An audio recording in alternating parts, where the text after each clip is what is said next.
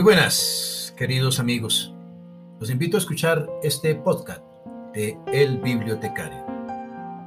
Esta es la tercera parte del podcast Cuando estuve en los infiernos.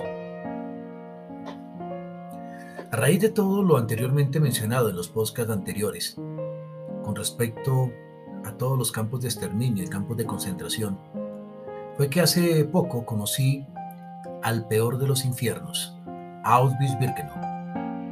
Este campo de exterminio situado en la población del mismo nombre al sur de Polonia y muy cerca de Cracovia, fue probablemente el lugar de la historia humana donde más seres vivos haya sido asesinados, destrozados, quemados, gaseados y a quienes les hicieron los vejámenes más horribles que se les hubiese podido ocurrir a las mentes más perversas y demoníacas que el mundo haya podido tener memoria. La entrada del campo estaba erigida, lo pude constatar, por una pequeña torre en ladrillo, por la cual pasaron centenares de trenes que traían a la muerte segura a millones de desdichados seres. Dicho sea de paso, y a pesar de haber transcurrido 70 años entre el cierre de ese infernal lugar a la fecha de mi visita al campo, la sensación de muerte aún se percibe. Es como si más de un millón de almas en pena estuvieran allí clamando ser escuchadas. Realmente se percibe una energía negativa, un ambiente sombrío, como si el dolor y la angustia ahí vividos se hubiese arraigado al lugar y permaneciera como parte del paisaje. Después de pasar la torre, recuerdo el cartel de entrada al campo, Arbey Mach Frey, que traducido en español significa el trabajo libera, que resulta ser macabramente irónico.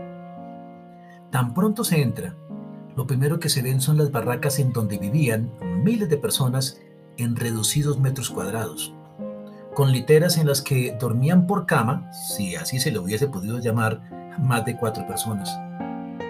Todos los que llegaban eran a bordo de trenes atestados de gente en condiciones deplorables. Juntaban cientos de seres humanos por vagón, sin sillas, sin sanitarios, así que entenderán los olores nauseabundos y la putrefacción que se tenía que soportar, y luego de llegar al campo de exterminio y bajar los trenes como estos que aún todavía se están guardando como testimonio. Se les hacía una selección en la que la mayoría era de manera inmediata llevada a, a las cámaras de gas o a los hornos crematorios como una metáfora real de la llegada al Averno. Yo tenía nueve, ocho años.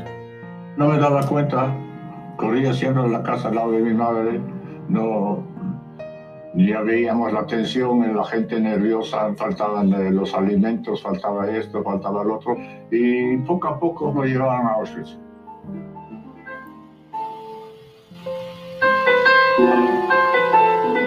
En Auschwitz fue el desenlace. Ahí nos separaron a todos los que iban para la cámara de gas y los que salieron con vida. Y yo, yo iba por un lado, me separaron y mi hermano otro lado no tenía ni tiempo para darle un abrazo.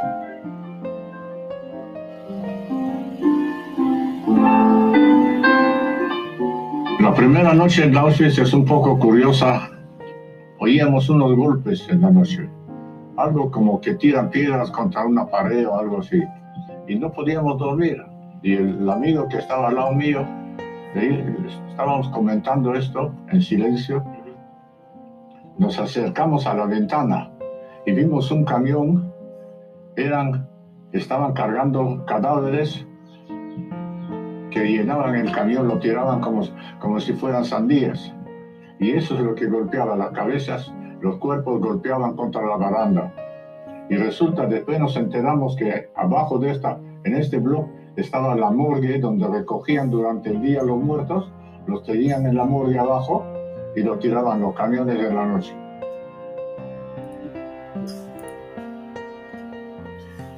De ahí ese relato angustioso de este sobreviviente a comentando lo que sucedía en estos momentos.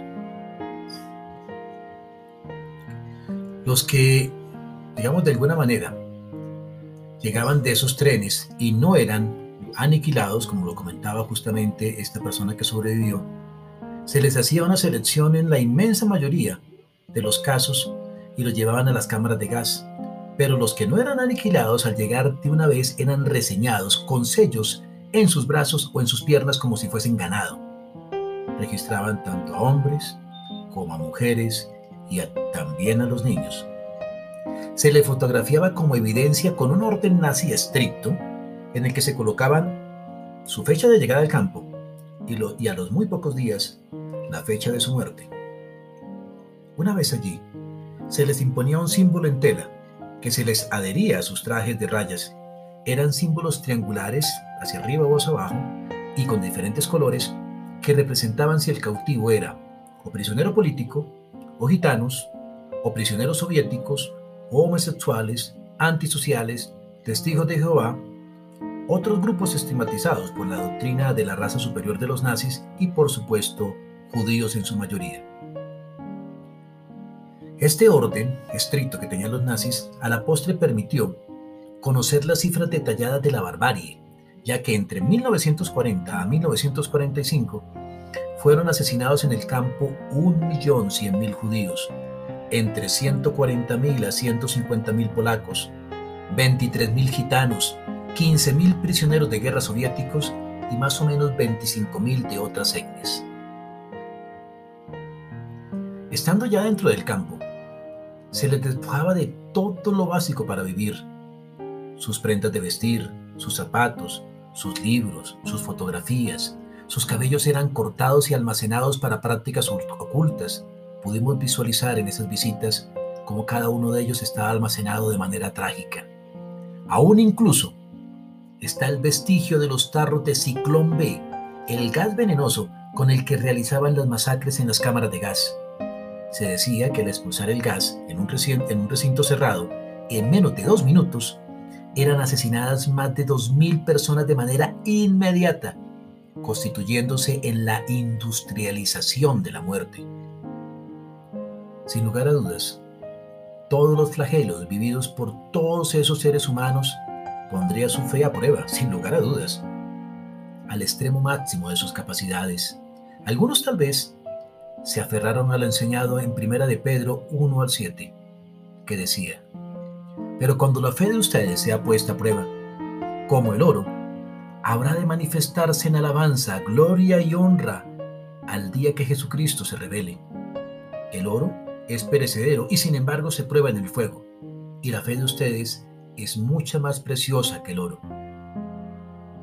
Sumado a ello, estaba el espantoso uso de los hornos crematorios, actividad de aniquilación humana nunca antes visto Allí, allí eran incinerados los cuerpos de personas que habían sido asesinados en los brutales castigos de Auschwitz o en los experimentos e incluso también eran incinerados vivos. Después de esa infernal tragedia, los sobrevivientes se preguntarán sobre su capacidad de perdonar estos actos revestidos con la mayor crueldad como la que vivieron, y no sé si habrán sido capaces de aplicar lo enseñado en Mateo 18 del 21 al 22. Pedro se acercó a Jesús y le preguntó, Señor, ¿cuántas veces tengo que perdonar a mi hermano que peca contra mí? ¿Hasta siete veces? No te digo que hasta siete veces, sino hasta setenta y siete veces, le contestó Jesús, significa perdonar siempre. No sé si serían capaces después de lo que les pasó. Lo cierto es que después de ese terrible paseo por los infiernos de muerte, vi al salir del campo de concentración de Auschwitz una frase de George Santana que les digo sinceramente llevo permanentemente en mi mente, que dice así, el que no conoce la historia está condenado a repetirla. Y bueno, lamentablemente en nuestro país y en el mundo entero pareciera que tuviésemos amnesia histórica y repetimos los mismos errores una y otra vez.